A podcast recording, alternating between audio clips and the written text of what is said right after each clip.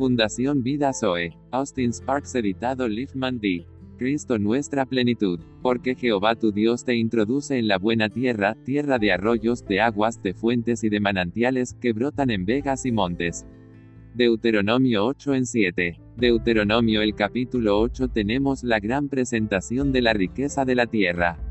La palabra dice que era una buena tierra, una tierra que fluye leche y miel, una tierra de arroyos, una tierra de fuentes de agua, una tierra de cuyas colinas debían cavar para sacar agua. Habla de plenitud de todo tipo y recurso. Pero aún así como tipo, palidece ante el antitipo y se queda muy lejos de lo que se pretende que represente e ilustre. Cuando nos acercamos al antitipo y la contraparte espiritual, podemos escuchar a que dice, oh, la profundidad de las riquezas, cuán inescrutable, descubrimos en el pasado, Romanos. 11:33, en él habita toda la plenitud, y en él se llenan todas las cosas en el cielo y la tierra, Colosenses 12:9 y 10. El Señor Jesús es una tierra rica, una tierra prometida, una tierra de todo tipo de recursos. Ese es el otro lado de nuestro Jordan, no en esta tierra sino, espiritualmente, de arriba. La afirmación que establece eso es Efesios 1 en 3, que nos ha bendecido con toda bendición espiritual en los lugares celestiales en Cristo.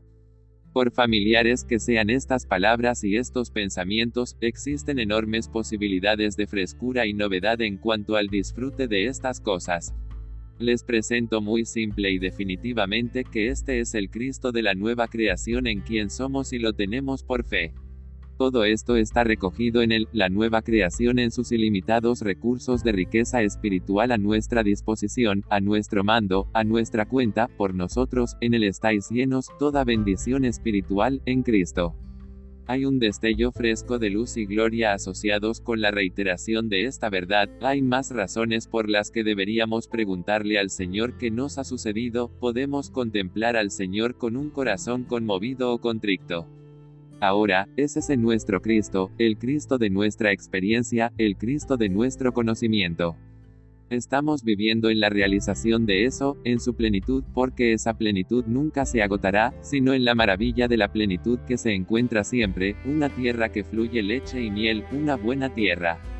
Cualquier nueva contemplación de nuestro Señor de esta manera, arrebata nuestros corazones, Cristo, la plenitud de la bendición espiritual ahora, la esfera de nuestra experiencia, nuestra exploración, nuestro disfrute, nuestra satisfacción. Esa es la unión celestial con el Señor Jesús. Cualquiera que esté en eso está en el cielo. No tienes que definir y explicar a esas personas lo que significa estar en los lugares celestiales en Cristo. Ellos saben de lo que estás hablando. La geografía espiritual es entendida por aquellos que caminan arriba y abajo en el y disfrutan de su plenitud. Si no estás allí, todo lo que podemos hacer es ser como los espías e informar sobre ello, y te toca a ti decir si vas a entrar o no. Se deja a la crisis de la fe o la incredulidad tal como fue en la antigüedad. ¿Crees que ese es el Cristo a quien Dios ha presentado como la esfera de tu vida? Si es así, sube y posee, apropiate por la fe, la plenitud que está en Cristo para cada necesidad que surge, para cada exigencia que se enfrenta a ustedes. Libérate de cualquier tipo de demandas estereotipadas en el ámbito de servicio diferente. Ese puede ser el verdadero requisito de algunos, pero cada uno de nosotros sabe de día en día dentro de nuestra propia vida, sin salir de un círculo más allá de nuestra propia vida espiritual personal, que debemos estar en el lugar de disfrutar al Señor, tener nuestra propia necesidad espiritual personal satisfecha por Él. Entonces debemos entrar y poseer. Enfrentemos todo el asunto de esta manera definitiva, Señor, está claramente manifiesto tú eres la palabra.